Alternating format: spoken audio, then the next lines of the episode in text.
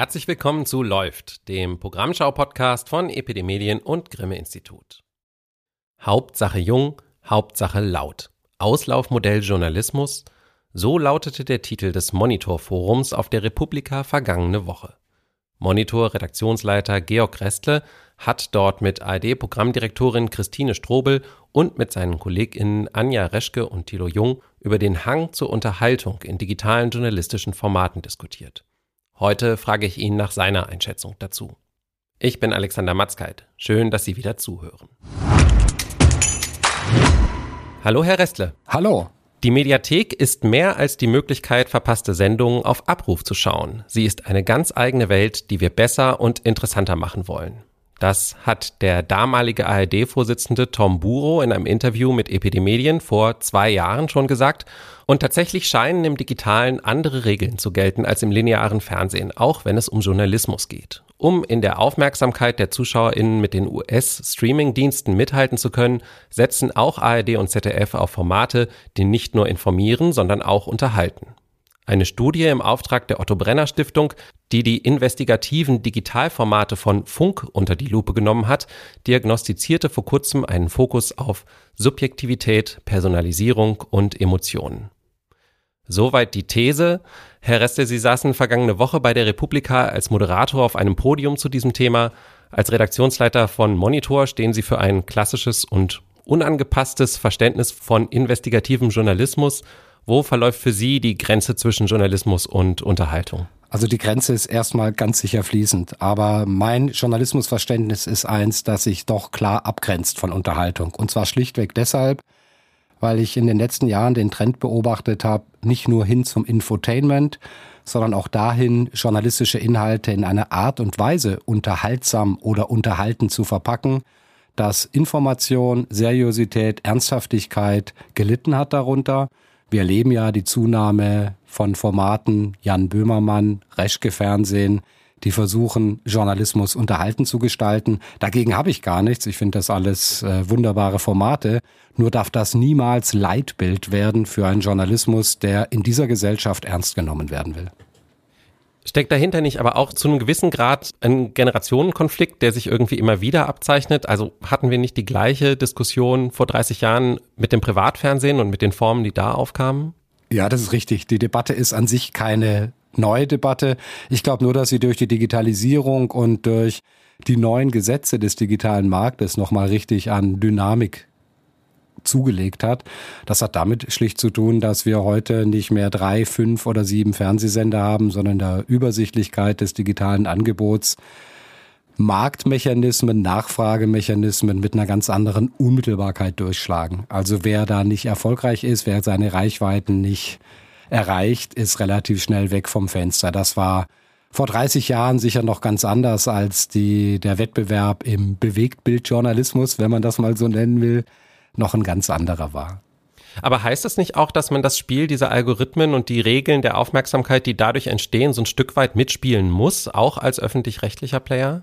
Ich weiß nicht. Ich glaube schon, dass man auch im digitalen Trend setzen kann. Und die Behauptung, dass Journalismus nur dann erfolgreich sein könnte, wenn er unterhaltend daherkommt, das halte ich für ein Gerücht. Also klar, wir wollen auch nicht langweilen mit den Themen, die wir machen und wir wollen auch nicht langweilen damit, wie wir die Themen machen. Und natürlich machen wir uns auch Gedanken über Dramaturgie, wenn wir einen Monitorfilm oder einen Monitorbeitrag machen. Auch wir machen uns Gedanken darüber, wie erreichen wir möglichst viele Menschen. Ich glaube aber, dass es einen Trend gibt und das kann man zumindest bei unseren Abrufzahlen und Reichweiten auch in den sozialen Medien sehen. Es gibt einen Trend zurück zur Ernsthaftigkeit. Es gibt ein Verlangen der Leute danach, nicht nur witzige Unterhaltung geboten zu bekommen, sondern sehr genau die Fakten unter die Lupe zu nehmen. Also wir erleben das bei Faktenchecker-Formaten, wir erleben das auch mit unseren Formaten, mit denen wir unterwegs sind, dass die Leute es schon schätzen, die jungen Leute schätzen, wenn da eine Redaktion ist, die sagt, wir schauen sehr genau hin und wir machen das mit aller Ernsthaftigkeit. Und den Vorwurf im Zweifelsfall humorlos zu sein, den kontern wir dann ganz cool. Ist das denn wirklich so ein ganz klassisches Format oder haben sich da vielleicht diese subjektiveren Formen auch schon als ein Innovationstreiber bewiesen in der Vergangenheit, dass sich jetzt doch vielleicht schon ein bisschen was verändert hat? Wo jetzt? Bei wem? Auch bei Ihnen oder bei anderen härteren journalistischen Formaten, sage ich mal. Ich würde sagen, bei uns relativ wenig. Also, dass wir natürlich Reportagen machen, dass wir rein äh, in die Bevölkerung gehen, dass wir wissen wollen, wie Politik sich auswirkt in der Realität der Menschen und dass man das auch mit einem subjektiven Blick machen kann, das ist an sich nichts Neues. Ähm, ich glaube auch, dass es diese unterschiedlichen Formen braucht. Ich habe überhaupt nichts gegen all das, was da bei Funk ausprobiert wird und äh, habe nichts dagegen, einen subjektiven oder auch einen emotionalen Blick auf Themen zu haben. Meine Befürchtung ist, dass daraus ein Trend gemacht wird und dass insbesondere der öffentlich-rechtliche Rundfunk, und da gab es ja die Studie der Otto Brenner Stiftung, die genau das festgestellt hat, 80 Prozent sogenannter New Journalism dass man meint, nur noch oder fast nur noch mit diesen Formaten erfolgreich zu sein oder aber Erfolgskriterien zu benennen, nach denen dann auch klassischer Journalismus, wie wir ihn beispielsweise betreiben, funktionieren muss. Und dass es diesen Trend gibt, das spüren wir, wenn wir mit den Kollegen von der Mediathek in München sprechen. Die sagen uns dann auch, warum seid ihr nicht emotionaler? Warum seid ihr nicht protagonistengetriebener? Wozu braucht ihr so viel Text in euren Filmen? Und dann sagen wir, weil es eine komplizierte Sache ist, die manchmal ein bisschen mehr Text braucht und die manchmal auch nicht allein darüber funktioniert, dass man eine anekdotische Evidenz über einzelne Reportagen oder über einzelne Protagonisten herstellt, sondern dass wir schon Komplexität auch natürlich vereinfacht im Sinne von verständlich darstellen müssen, aber dass wir sie nicht ignorieren können.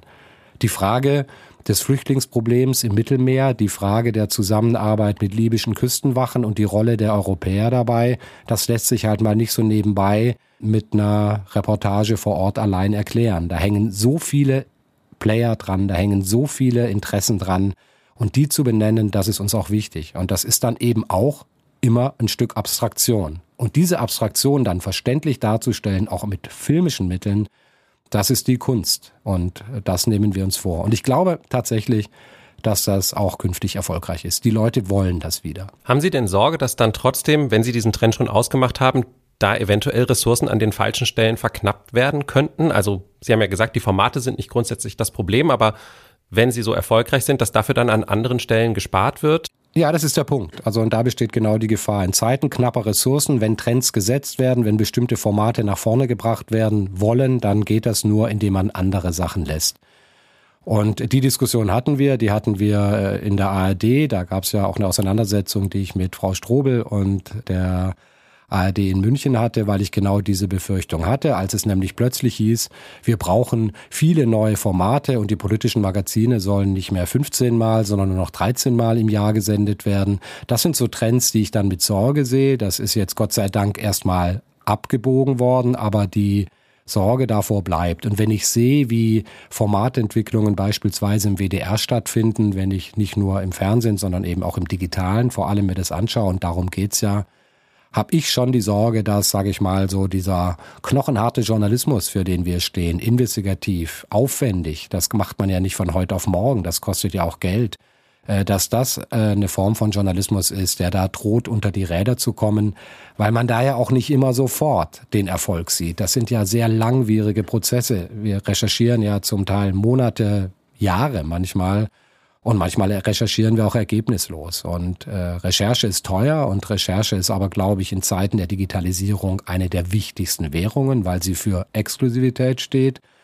Und deswegen versuche ich im WDR und in der ARD immer wieder dafür zu werben und zu sagen, wir müssen genau das stärken, weil das ist die Überlebensgarantie für den öffentlich-rechtlichen Rundfunk in der neuen Unübersichtlichkeit von Fake News und Halbwahrheiten wenn wir da nicht Stärke zeigen, wenn wir da nicht Profil zeigen, dann wird man uns in Zukunft auch nicht mehr nachfragen.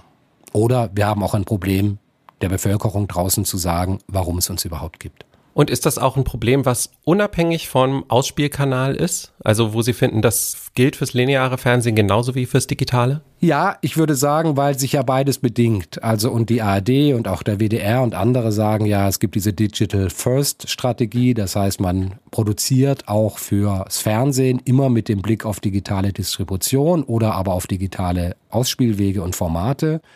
Deswegen kann man das eine gar nicht mehr ohne das andere denken und deswegen bedeutet weniger Geld für das eine Produkt immer auch weniger Geld für das andere. Das heißt, wenn wir weniger Geld haben für unsere Digitalangebote, können wir auch weniger investigativen Journalismus machen, der dann beim Monitor linear ausgestrahlt wird. Also das ist mittlerweile ganz klar. Bei uns, wir trennen auch in der Redaktion gar nicht mehr so klar zwischen linear und digital. Wir schauen nach den Themen und überlegen uns, auf welchem Ausspielweg könnte eine bestimmte Geschichte besser funktionieren. Wir machen ja nicht mehr nur noch Monitor im ersten, sondern wir haben ja äh, einen YouTube-Kanal, wir haben Langformate, mit denen wir auch in der Mediathek sind, wir haben ein Insta, wir sind auf Instagram mit einem Profil und wir machen ganz viele Produkte digital, die mit der Sendung unmittelbar gar nicht mehr viel zu tun haben.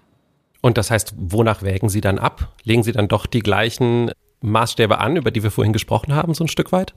Nee, was wir machen oder unsere Philosophie ist, wir sagen, wir gehen davon aus, dass es auf Trittplattformen oder auch in der Mediathek, in der Gesellschaft überhaupt ein Publikum gibt für das, was wir machen. Das spüren wir in den Rückmeldungen, die es gibt. Das spüren wir in der Beobachtung des gesellschaftlichen, der gesellschaftlichen Debatten.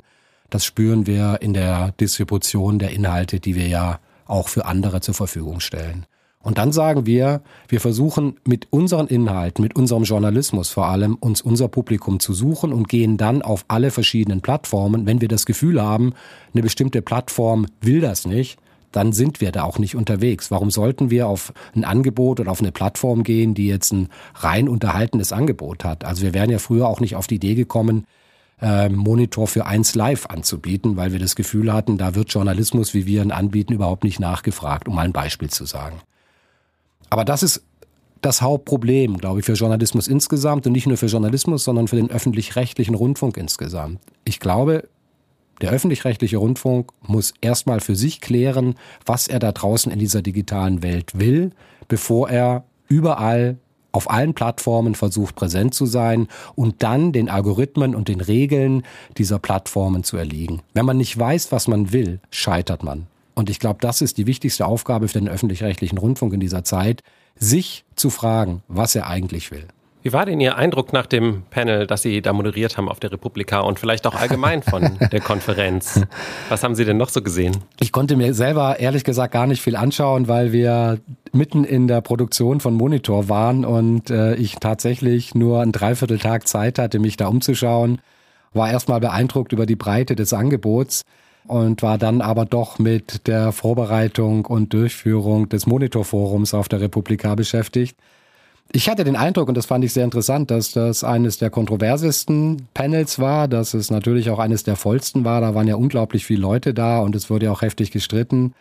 Und Thilo Jung hat ja auch äh, schwer provoziert und deswegen ging es hoch her. Und das fand ich erstmal gut, weil man daran gesehen hat, dass man über den öffentlich-rechtlichen Rundfunk streiten kann, auch streiten sollte, vor allem nicht nur intern streiten sollte, sondern da draußen in der Welt mit den Menschen, die uns zuschauen und zuhören, mit denen darüber zu streiten. Und mir hat es Mut gemacht, diese Debatten, die wir oft nur intern führen und wo uns manchmal vielleicht nicht ganz klar ist, welche Bedeutung das, was wir da gerade intern besprechen, auch für die Menschen da draußen hat. Und manchmal entfernen wir uns ja auch in unseren internen Debatten sehr von unseren Zuhörern, Zuhörerinnen, Zuschauern, Zuschauerinnen. Und dann ist es immer gut, zu solchen Veranstaltungen zu gehen und die Rückmeldung so unmittelbar zu erhalten. Und deswegen fand ich das eine tolle Veranstaltung, eine gute Veranstaltung. Wir waren jetzt mit Monitor schon zum vierten Mal da und wir werden das auch weitermachen. Ganz herzlichen Dank, Herr Ressler, für das Gespräch. Ich bedanke mich. Die Studie der Otto Brenner Stiftung, auf die wir mehrmals im Gespräch Bezug nehmen, heißt Journalistische Grenzgänger, wie die Reportageformate von Funk Wirklichkeit konstruieren. Und wir haben sie Ihnen in der Podcast-Beschreibung verlinkt. Außerdem hat Studienautor Janis Brinkmann einen Artikel für Epidemedien zum Thema geschrieben. Zu lesen ist er in der nächsten Ausgabe, die am Freitag, den 16. Juni erscheint. Und hier noch ein kleiner Werbeblock. Diesen Donnerstag am 15. Juni wird in Köln der Grimme Online Award verliehen. Wenn Sie nochmal nachhören wollen, wer alles nominiert ist, empfehle ich Ihnen unsere neunte Folge vom 2. Mai. Die Preisverleihung können Sie ab 19.30 Uhr im Livestream verfolgen unter grimme-online-award.de. Den Link finden Sie auch in unseren Show Notes oder auf sozialen Netzwerken unter dem Hashtag GOA23.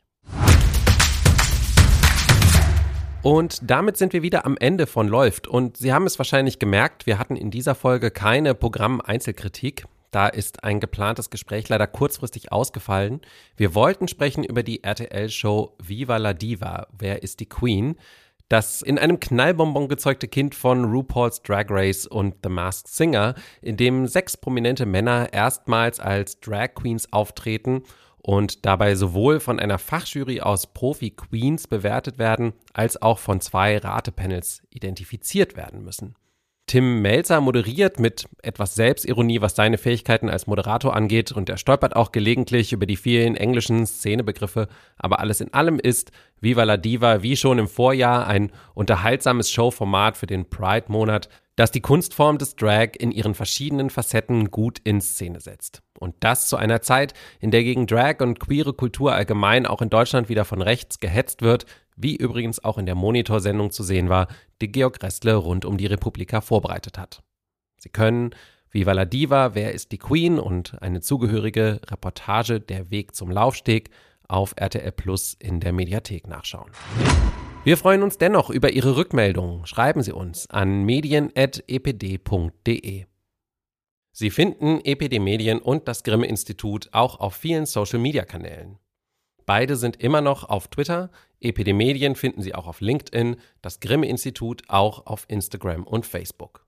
Und wenn Ihnen läuft, gefällt, abonnieren und bewerten Sie den Podcast bitte in der Podcast-App Ihrer Wahl und empfehlen Sie uns doch einer Person weiter, die sich ebenfalls für die Themen interessiert, mit denen wir uns beschäftigen. Wir hören uns in zwei Wochen wieder. Bis dahin gönnen Sie sich gutes Programm.